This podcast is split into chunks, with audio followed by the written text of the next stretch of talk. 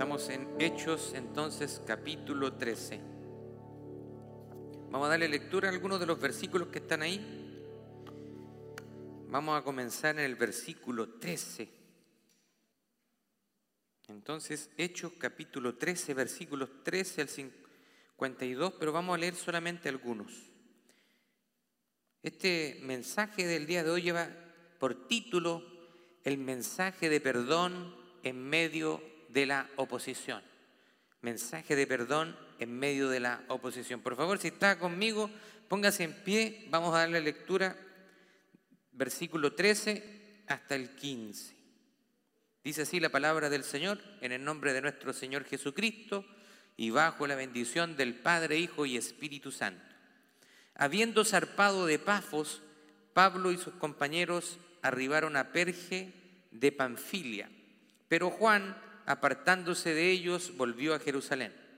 Ellos, pasando de Perge, llegaron a Antioquía de Pisidia y entraron en la sinagoga un día de reposo y se sentaron.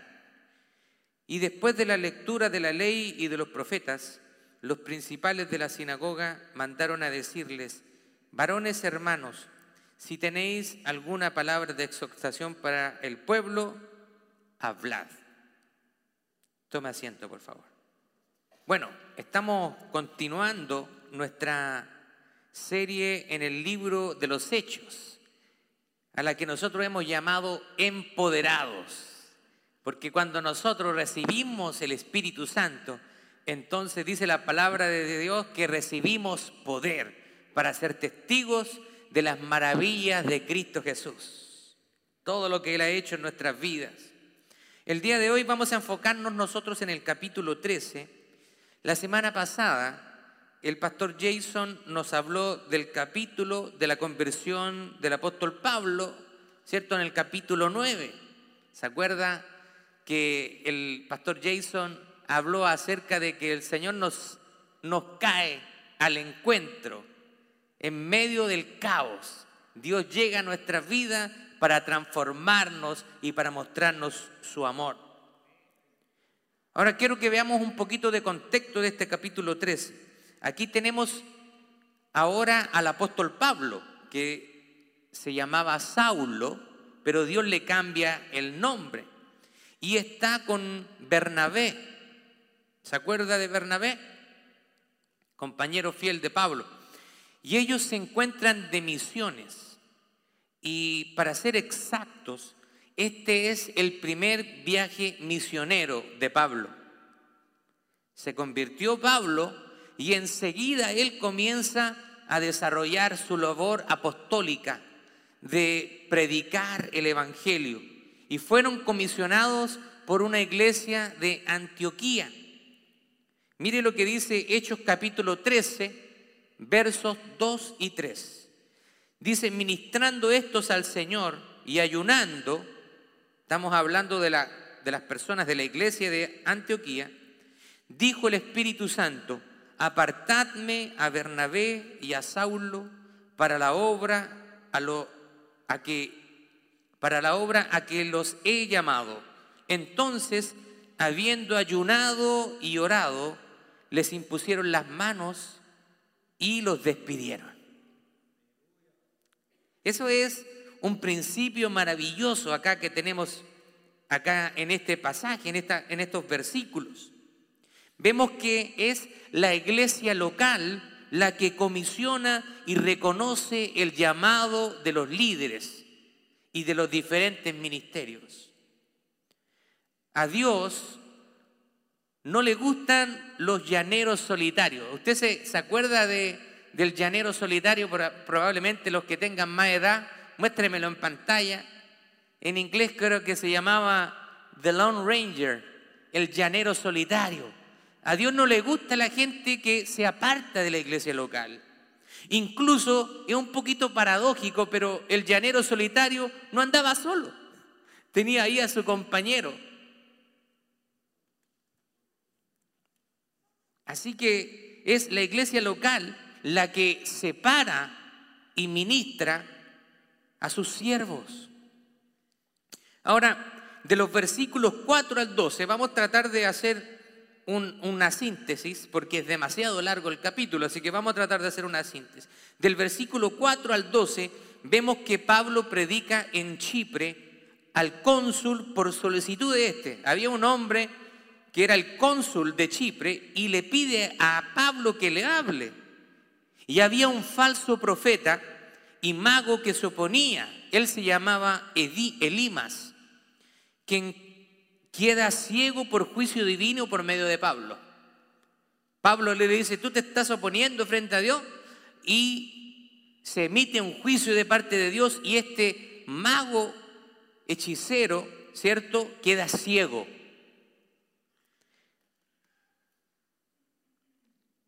Aquí, así que aquí están haciendo ellos la obra de Dios, pero siempre con la oposición del enemigo. Siempre van a haber personas que van a querer oponerse cuando usted está siendo usado por el Señor. No espere a que cuando comparta de Cristo todo va a ser color de rosa. Habrá gente que tratará de oponerse y habrá gente que tratará de hacerlo callar. Ayer justamente me encontré un muchacho chileno allá en New Jersey y, era vendedor de estos de maní confitado. Y comenzamos a hablar, porque no, no, no me encuentro con chilenos todos los días, así que comenzamos a hablar un poquito. Y, no sé cómo me dijo, ¿usted es cristiano? Sí, le dije, yo soy pastor. Me dijo, yo también soy cristiano. Empezamos a conversar un poquito de las cosas de Dios. Entonces este muchacho me dijo que había una persona que estaba predicando hace unos días ahí y alguien le echó que no quería escuchar. Dijo, yo soy de otra religión, así que váyase, no quiero escuchar.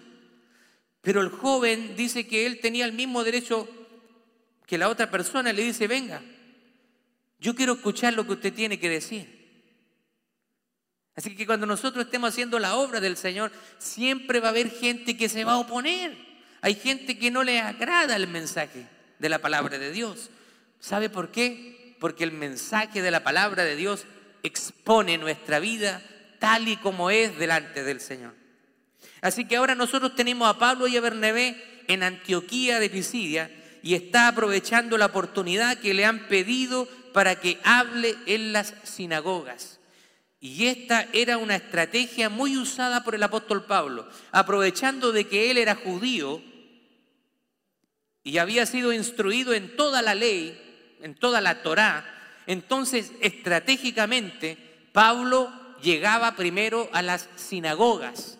Las sinagogas, ¿cierto? Eran eh, un edificio donde se juntaban los judíos a, leer la ley y a orar, hacer su servicio religioso, por así decirlo. Entonces Pablo, aprovechando que él era judío y conocía todo esto, él llegaba ahí primero. Y comenzaba a, predicarles acerca de Cristo. Así que por, ser, por ser judío, eso era una ventaja para el apóstol Pablo.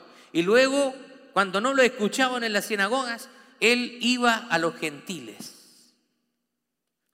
Bueno, vamos, sigamos con una síntesis del capítulo. En los versículos 17 al 23, Pablo habla de la omnipresencia, de la soberanía y de la gracia de Dios y comienza a narrar todo lo que Dios había hecho por medio de su pueblo y su linaje para que llegara el Mesías, al cual los principales del pueblo planearon para matarle. Sin darse cuenta, Pablo les está diciendo, ustedes han hecho cumplimiento de las profecías, han hecho cumplimiento de la escritura, de la palabra de Dios. Lo que está haciendo Pablo está recorriendo los profetas y toda la historia del pueblo de Israel, pasando por David y diciéndole, Jesús es el descendiente del linaje de David y Jesús es el Mesías. Pero ustedes no lo reconocieron. Más aún, ustedes le mataron. Pero ustedes sin darse cuenta, al matar a Jesús, estaban cumpliendo las profecías acerca del Mesías. Así que ahora de los versículos 24 al 41, se está, Pablo está hablándoles de la médula del sermón. Lo más importante que tiene que tener un sermón y es que tiene que estar centrado en la persona de Jesús. Él es la persona más importante en este lugar. Todos nosotros pasamos a un segundo, tercer y cuarto plano porque Jesús es la persona más importante en este lugar. Gloria a Dios. Así que Pablo se centra en la persona de Jesús, en su obra salvadora. Ahora, todo predicador tiene la responsabilidad de anunciar las buenas nuevas y de centrar su sermón en el texto. Hoy en día yo escucho muchos predicadores que piensan que están predicando, pero jamás se centran en el texto. A veces pueden decir cosas buenas, pero no tienen relación con el texto. Y más bien, en vez de considerar eso una predicación, es una charla motivacional trayendo mensajes humanistas que se centran en el hombre.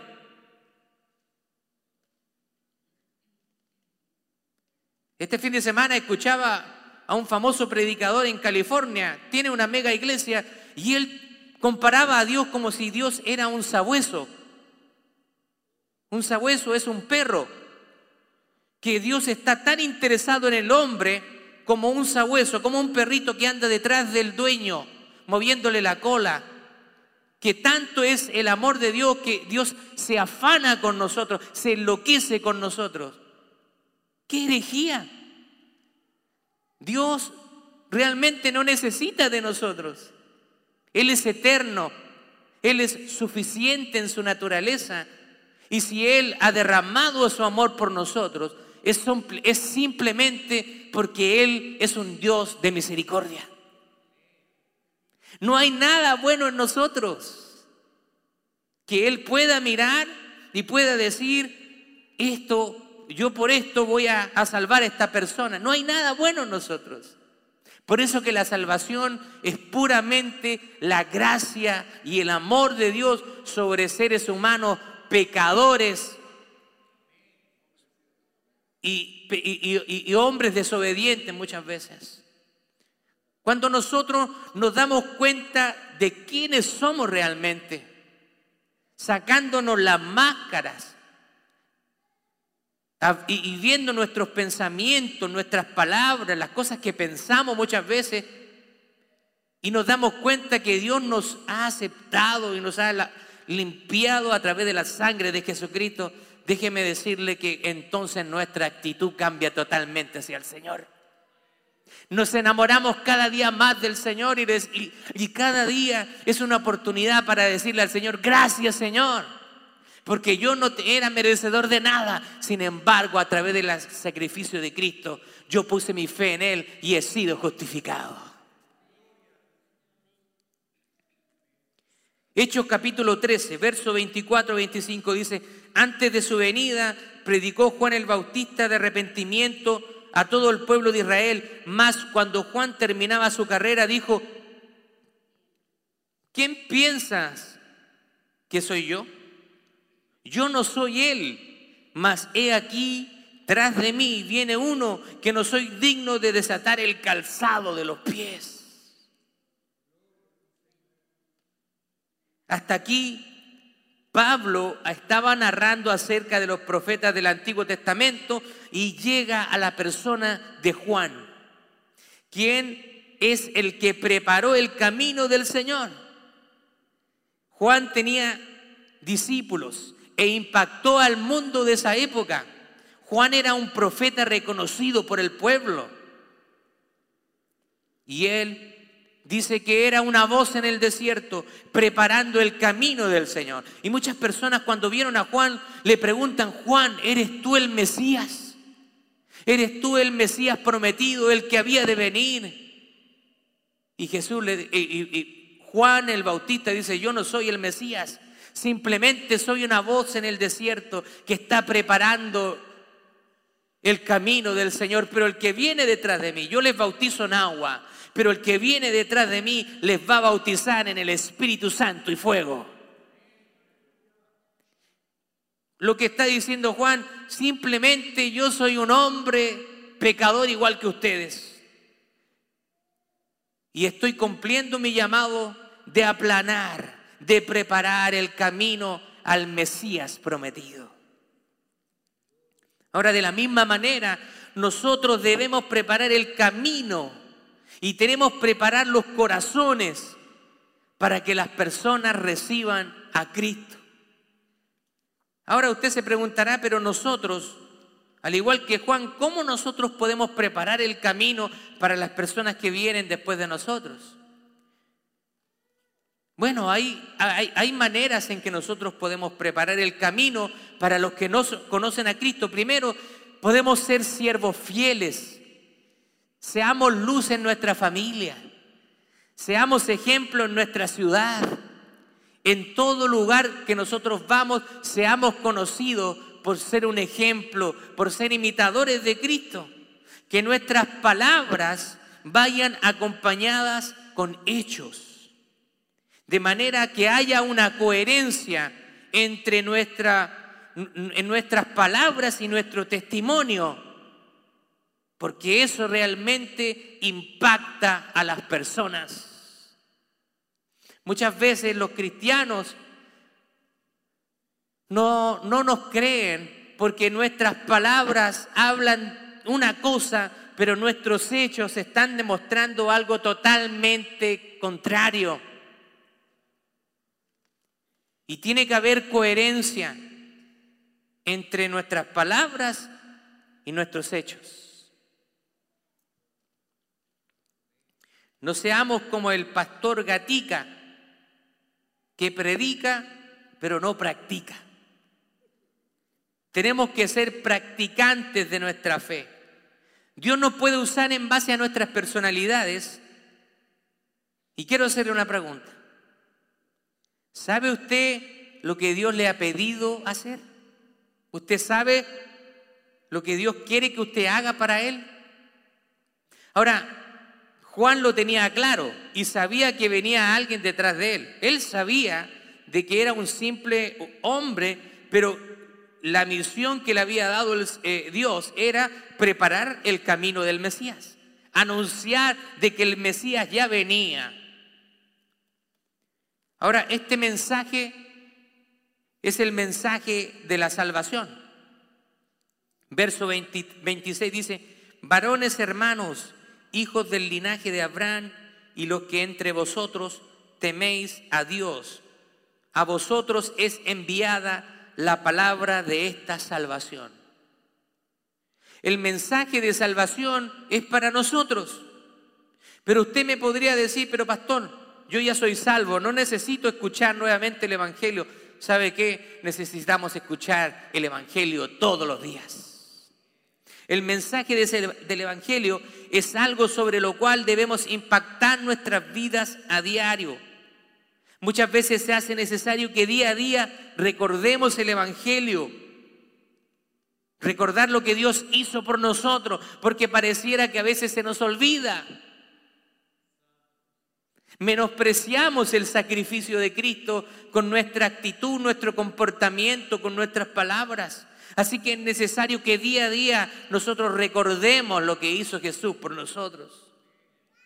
Que la salvación es un regalo de Dios. Y esto, ¿sabe lo que hace en nosotros? Nos hace mantenernos humildes.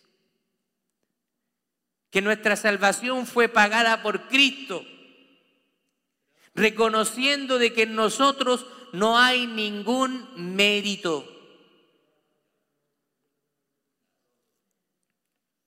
Si nosotros no comprendemos lo más básico de la salvación, todo lo que usted construya sobre ese fundamento no va a tener ninguna validez. En algún momento todo se va a caer.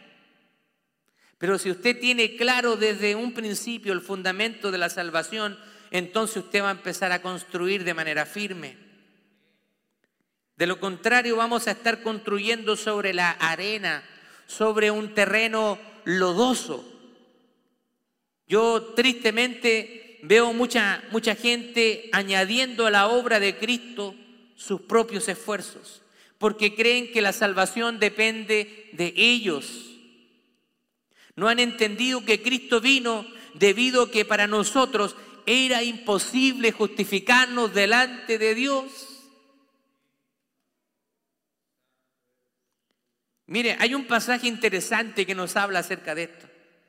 Jesús en Lucas capítulo 18, versos 23 al 27, él se enfrenta con un joven rico, era un joven que tenía muchas posesiones, y lo confronta con la imposibilidad de justificarse a él mismo.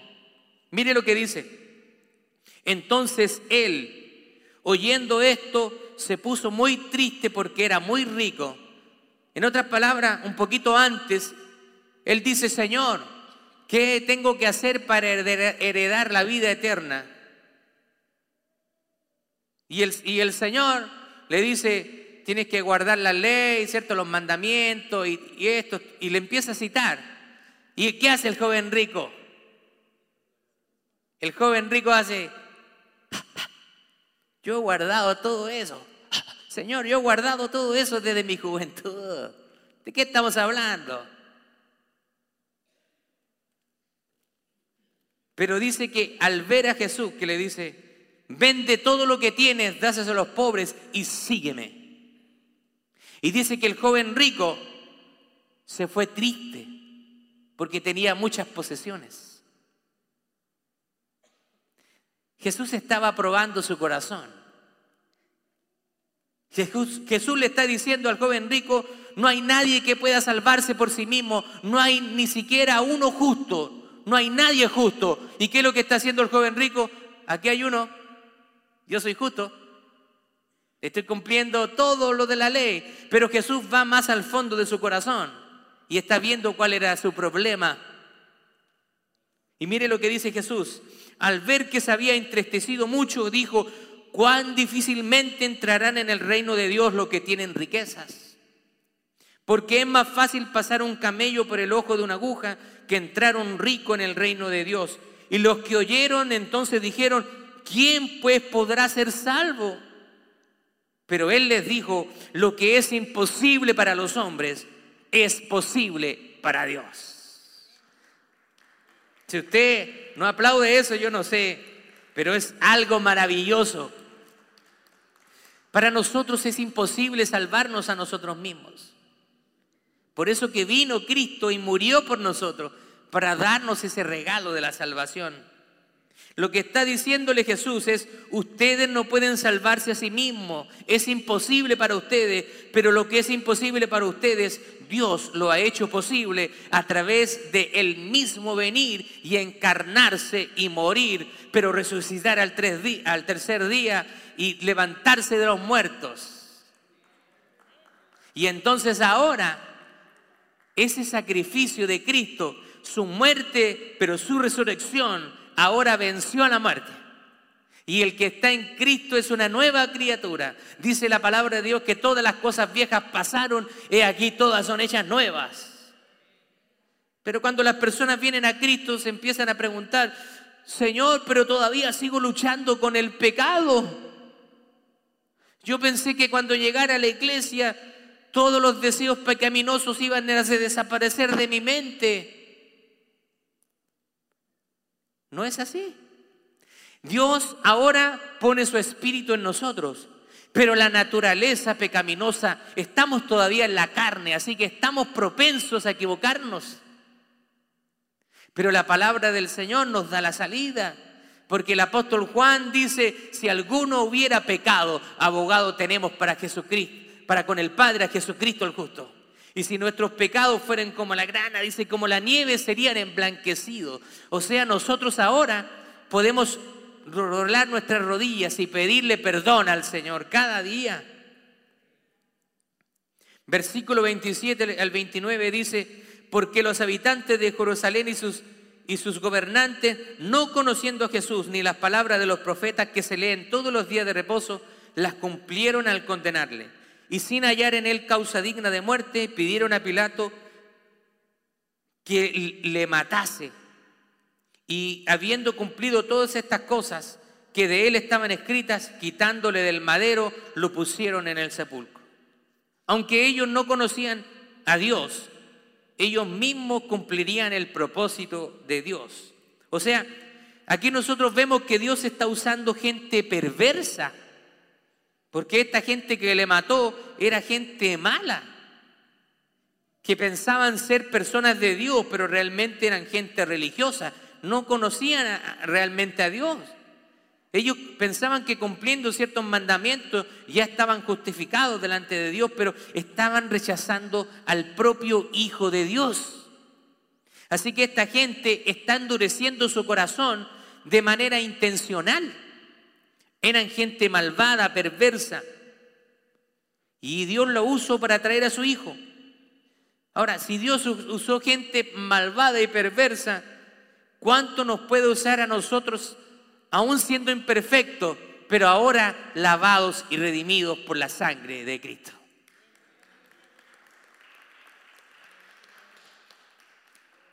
Así que es momento de que usted se ponga en las manos del Señor. Pero muchas veces nosotros miramos nuestras imperfecciones. Todos tenemos imperfecciones. Y usted dice, pero Dios no me puede usar. Porque yo todavía estoy batallando con esto, con esto otro. Pero usted póngase en las manos del Señor y el Dios va a ir transformando su mente, va a ir transformando su corazón, va a ir transformando su vida. Y Él, mientras tanto, va a usarle. Le va a usar. Aunque usted tenga un día de cristiano, Dios quiere usarlo y Dios puede usarlo. Jesús dijo en Lucas 19, verso 40, respondiendo les dijo, os digo que si, si estos callaran, las piedras clamarían. Si nosotros callamos el mensaje de salvación, Dios va a usar a quien Él quiera. Dios usa a quien Él quiere para llevar a cabo sus propósitos. Vemos que en el Antiguo Testamento Dios utilizó a Faraón para mostrar su poder. Dice que él endureció el corazón de Faraón cuando habla con Moisés y le dice, habla hablar con, anda a hablar con Faraón y dile que libera a mi pueblo. Ah, pero Moisés, dicho sea de paso, yo le voy a endurecer su corazón y no los va a dejar ir. ¿No le parece eso algo como qué?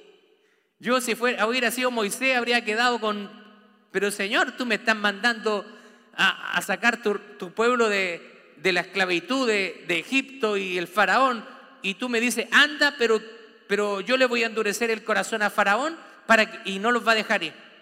Es como un poquito contradictorio, ¿no? Pero Dios había, estaba endureciendo el corazón de faraón para mostrar su poder y mostrarle al faraón quién era él, el Dios de Israel. Finalmente Faraón se rinde frente al poder de Dios. Nadie puede resistir el poder de Dios. Nadie puede oponerse a sus planes y a sus propósitos.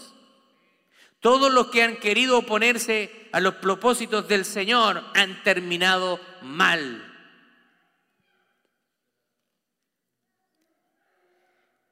Nadie ni nadie va a impedir que Dios lleve a cabo su plan en nosotros y por medio de nosotros. Si las personas que llevan años en la iglesia no quieren servir a Dios, Dios va a levantar una nueva generación. Dios va a levantar a los que recién están llegando. Porque Dios va a llevar a cabo su plan sí o sí. Si nosotros un día decidimos alejarnos de Él, Él va a levantar otras personas y va a seguir cumpliendo su propósito, que es que su evangelio sea predicado para salvación de todos los perdidos. Versículo 30 al 37 dice, mas Dios le levantó de los muertos y él se apareció durante muchos días a los que habían subido juntamente con él de Galilea a Jerusalén, los cuales ahora son sus testigos ante el pueblo y nosotros también les anunciamos el Evangelio de aquella promesa hecha a nuestros padres, la cual se ha cumplido a los hijos de ellos, a nosotros, resucitando a Jesús, como está escrito también en el Salmo segundo, mi hijo eres tú, yo te he engendrado hoy. Y en cuanto a que le levantó de los muertos para que nunca más volver, volver a ver corrupción, lo dijo así, os daré las misericordias fieles de David. Por eso dice también en otro salmo, no permitirás que tu santo vea corrupción, porque a la verdad David, habiendo servido a su propia generación, según la voluntad de Dios, durmió, o sea, quiere decir que se murió, y fue reunido con sus padres y vio corrupción. Mas aquel a quien Dios levantó no vio corrupción. ¿Qué significa esto? Aquí nosotros vemos algunas cosas importantes. Los judíos habían pedido que se asegurara la tumba de Jesús, porque creían que sus discípulos tratarían de robarse el cuerpo para luego decir que había resucitado. Ellos habían puesto una gran piedra y un batallón de muchos hombres romanos custodiando la tumba.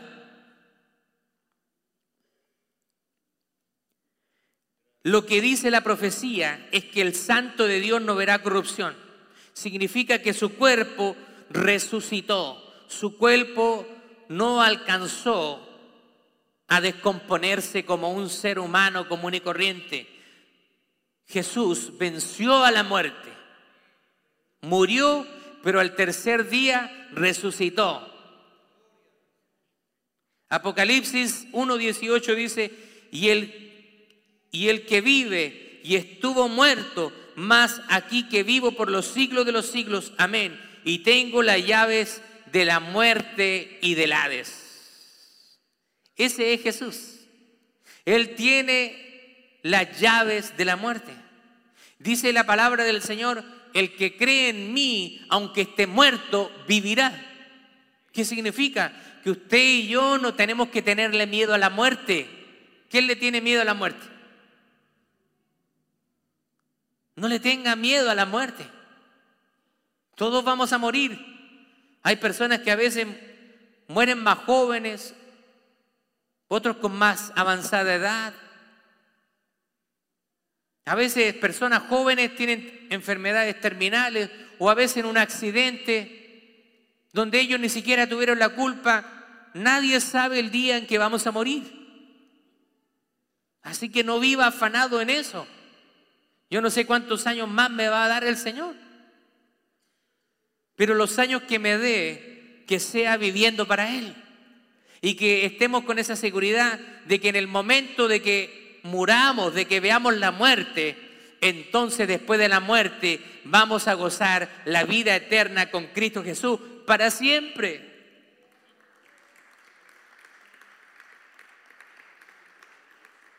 Así que aprendamos a descansar en Él y no vivamos enfocados en las cosas de este mundo, sino que enfoquémonos en las cosas eternas, donde la polilla ya no corrompe donde no hay moho, donde no hay corrupción. Aprenda a descansar en Dios y experimentar la paz que solamente Él sabe dar. Hay personas que tratan de buscar paz y tratan de buscar descanso para su alma en otras cosas. Pero solamente en Cristo nosotros podemos experimentar la paz que necesitamos. Verso 38 al 41 dice, Sabed pues esto, varones hermanos, que por medio de él se nos anuncia perdón de pecados y que todo aquel que de por la ley de Moisés no pudiste ser justificados, en él es justificado todo aquel que cree. Nadie fue, ni ha sido, ni será capaz de cumplir la ley de Dios. Por eso que vino Cristo y Él la cumplió para nosotros. Y a través de eso nosotros podamos ser justificados. Dice, mirad pues que no venga sobre vosotros lo que está dicho a los profetas. Mirad, oh menospreciadores y asombrados y desapareced, porque yo hago una obra en vuestros días, obra que no creeréis si alguien os la contare. Lo que está haciendo Pablo ahora está concluyendo este sermón con la más importante verdad del cristianismo. Y la, la, verdad más importante del cristianismo es que en Cristo hay perdón de pecados y hay salvación eterna.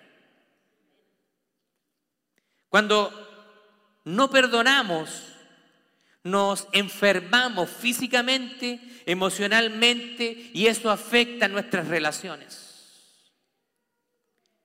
¿Ha tenido alguna desilusión, ya sea amorosa, una desilusión familiar, el abuelito, la tía, la mamá, el primo, que le hayan desilusionado, le hayan fallado?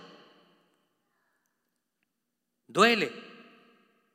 Duele cuando alguien nos hace algo. Y nuestra tendencia humana es a no perdonar, a guardar el rencor, a guardar muchas veces la rabia. Y muchas veces mantenemos esos sentimientos en nuestros corazones.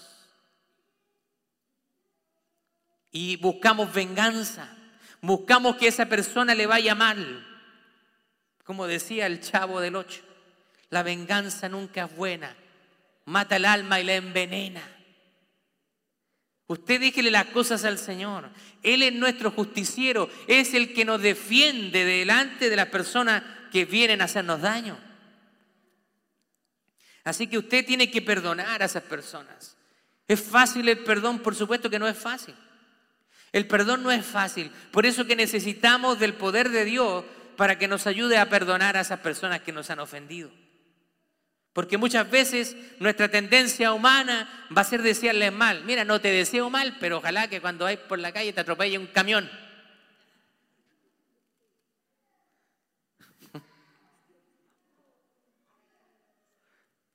No te deseo mal. Pero, pero, pero el Señor quiere que nosotros tengamos el corazón de Él que Jesús estando en la cruz del Calvario, siendo azotado, siendo abofetado, siendo escupido, siendo expuesto, vituperiado,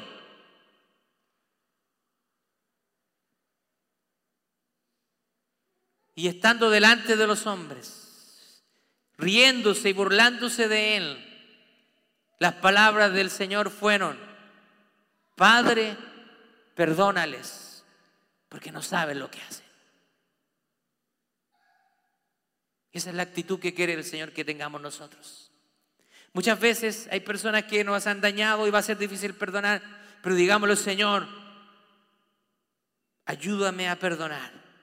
Y cuando usted va a perdonar con la ayuda del Señor, usted se va a hacer libre.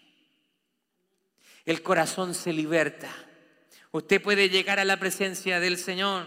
Por eso que Jesús enseña en la oración del Padre Nuestro, perdona nuestras ofensas como también nosotros perdonamos a los que nos ofenden. El sentir el perdón de Dios es algo maravilloso. ¿Cuántos, cuántos hemos experimentado el perdón de Dios? Cuando nosotros lo experimentamos, sabemos cuán grande es el amor de Dios. Y siempre Él llega, como decía el apóstol, cuando, como, como le pasó al apóstol Pablo, como decía nuestro pastor Jason la semana pasada, Él siempre llega cuando hay caos, cuando todo está todo, pero el revolú, como dice mi hermano Boricua. Cuando está todo el revolú, ahí llega el Señor, en medio del caos.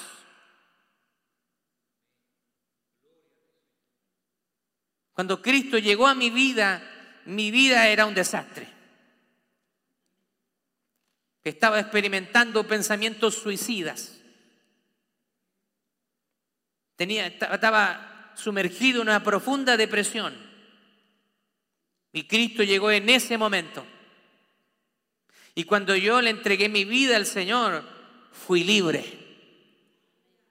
Sabe que cuando yo volví a mi casa, me fui con un gozo.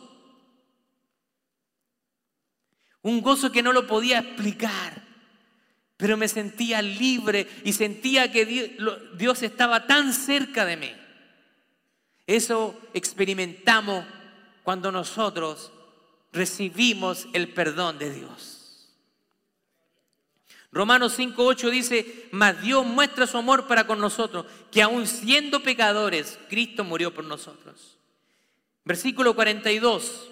Cuando salieron ellos de la sinagoga de los judíos, los gentiles le rogaron que al día siguiente de reposo hablasen estas cosas.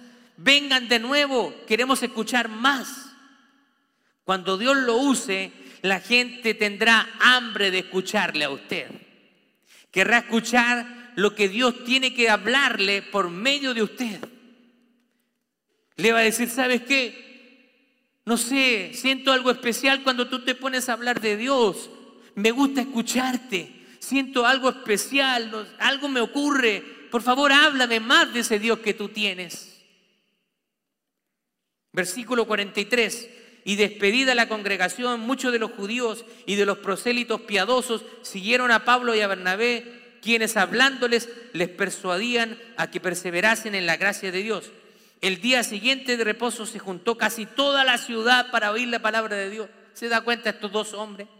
Tienen la tendalada, tienen una ciudad movilizada, está esa ciudad revolucionada versículo 45, pero viendo los judíos la muchedumbre, dice que se llenaron de celos y, rebatían lo que Pablo decía, contradiciendo y blasfemando. ¿Se da cuenta lo que está sucediendo aquí? Y el vamos a saltar al versículo 50, dice, pero los judíos instigaron a mujeres piadosas y distinguidas y a los principales de la ciudad y levantaron persecución contra Pablo Bernabé y los expulsaron de sus límites. Hay gente aquí que no le gusta lo que está sucediendo. No le gusta que Dios a través de Pablo y Bernabé está juntando una muchedumbre, está juntando una multitud. Hay gente que no le agrada eso y van a empezar a buscar poner problemas, poner dificultades. Ah, nosotros vemos acá que hay gente malvada que planeará hacerle daño a usted cuando hable de Cristo. Pero si Dios está con usted, entonces no tiene nada de qué preocuparse. ¿Sabe por qué? Porque Él pelea por usted. Las personas que tienen el corazón endurecido van a tratar de hablar mal de usted, van a inventar mentiras acerca de usted. Fue increíble. Cuando yo llegué a esta ciudad a predicar el Evangelio y a levantar esta iglesia, empezaron a hablar mal de mi persona.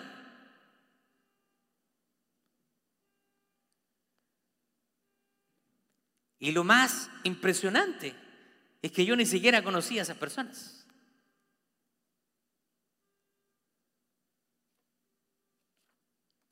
Hubo una hermana que me lo confesó abiertamente, me dijo, pastor, esto y esto me dijeron de usted, que usted era un hombre orgulloso. Y, se lo había dicho otro pastor. Se lo había dicho otro pastor. Y esa hermana cuando estuvo un tiempo acá en la iglesia me dijo, pero sabe pastor, yo me doy cuenta que todo eso que escuché no era así. Y yo me quedé sorprendido. Yo ni siquiera conocía a ese pastor. Y él tuvo el descaro de hablar mal de mí. Pero también entendí de que muchas veces no queremos cuando se levantan otras obras de Dios. Porque muchas veces la iglesia se ve como una competencia, siendo que la iglesia es un cuerpo, donde nosotros tenemos que ser luz para esta ciudad. Yo quiero desear todo el bien a todos los pastores que están en esta ciudad y oro al Señor que Dios los use, pero que, los, que ellos sean obedientes a la palabra de Dios y que no adulteren la palabra. Y si es así, que Dios llene sus iglesias, que Dios levante más hombres y más mujeres en esta ciudad para que podamos llenar esta ciudad con el mensaje de Cristo y su salvación tan maravillosa.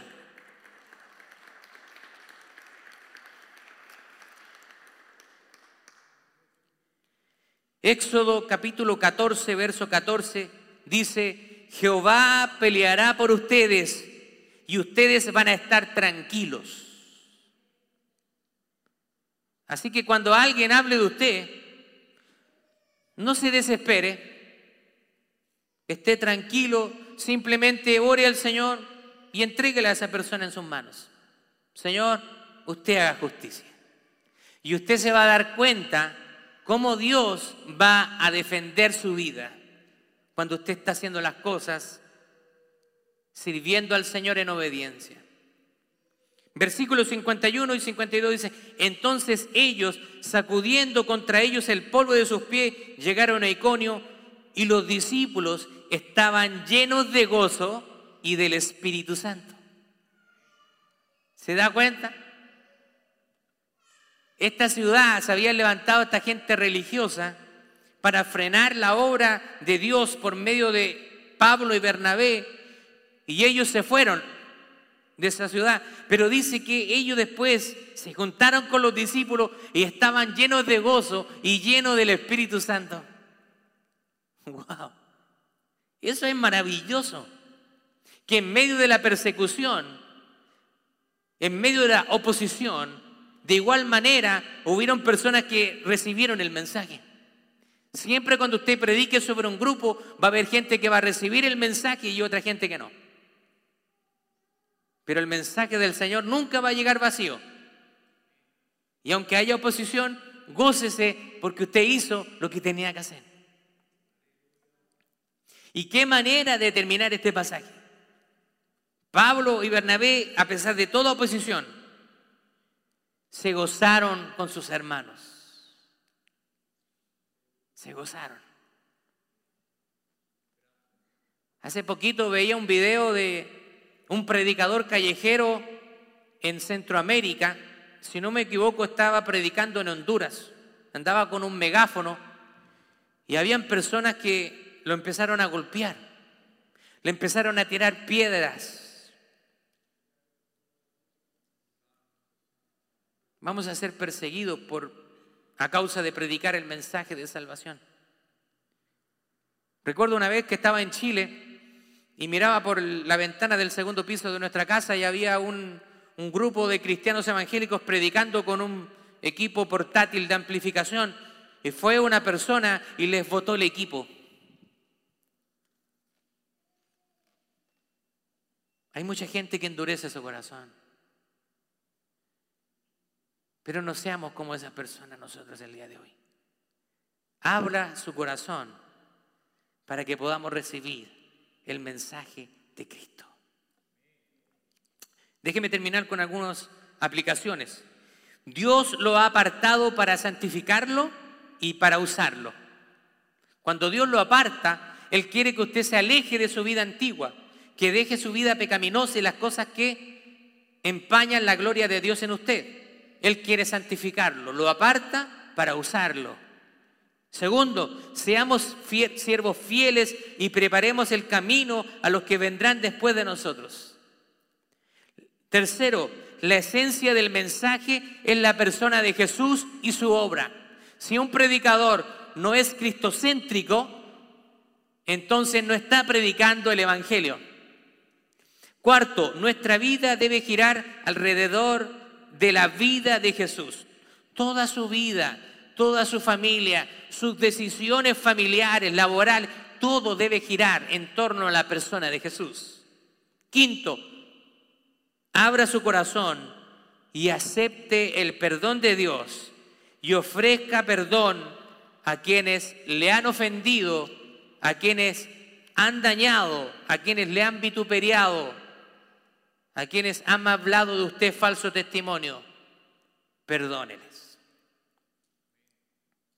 Por muy feo que haya sido la falta, perdóneles. No hay nada de lo que nos puedan hacer a nosotros. Tiene comparación con lo que le hicieron a Jesús. Nada de lo que, nada de lo que nos hagan a nosotros. Y nosotros siendo siervos no podemos ser mayores que nuestro Señor. Así que, así como Dios nos ha perdonado, nosotros también debemos perdonar a todas esas personas que nos ofenden, que nos hayan hecho daño o que nos estén haciendo daño. Ofrezcámosle perdón. Y de esa manera, entonces también Dios va a poder perdonarnos a nosotros. Y cuando oremos, entonces nuestra oración va a ser recibida allá en el cielo. Amén, póngase de pie, por favor. Vamos a orar al Señor. Padre, en el nombre de Jesús, Señor. Gracias porque tú eres muy bueno con nosotros, Señor. Gracias, Señor, porque en ti hay salvación, hay perdón de pecados. Quizás, Señor, hay, hay alguien aquí en esta hora que está diciendo, pero lo que yo he hecho es demasiado grave y es difícil que Dios me perdone. Si tú estás pensando eso en esta hora, yo quiero decirte que Cristo derramó su sangre y esa sangre está tibia aún para limpiarnos de toda maldad. No hay pecado tan grande que Dios no pueda perdonar. Así que en esta hora yo quiero animarte a que puedas poner delante del Señor tus cargas, tus faltas. Dile al Señor, aquí está mi vida, límpiame, perdóname. Señor, yo no tengo la voluntad, no tengo las fuerzas pero confío en que a través de tu Espíritu Santo, tu Señor me da la fuerza para vencer el pecado. Y aun si cayere y volviere a pecar, tu Señor me levantarás y me limpiarás para seguir adelante. Padre, en el nombre de Jesús, perdónanos, Señor, si hemos pecado, Señor de diferente manera, en palabra, en obra, en pensamiento, Señor. Señora, derrama el perdón sobre nosotros, Señor. En esta hora, Señor, necesitamos ser llenos de tu presencia, ser llenos de tu Espíritu Santo. Tu palabra dice que no nos embriaguemos con vino, en lo cual hay disolución, sino antes seamos llenos del Espíritu Santo. Señor, queremos ser llenos del Espíritu Santo. Padre, en el nombre de Jesús, derrama tu presencia sobre nosotros. Gracias, Señor. Gracias, Hijo. Gracias, Espíritu Santo.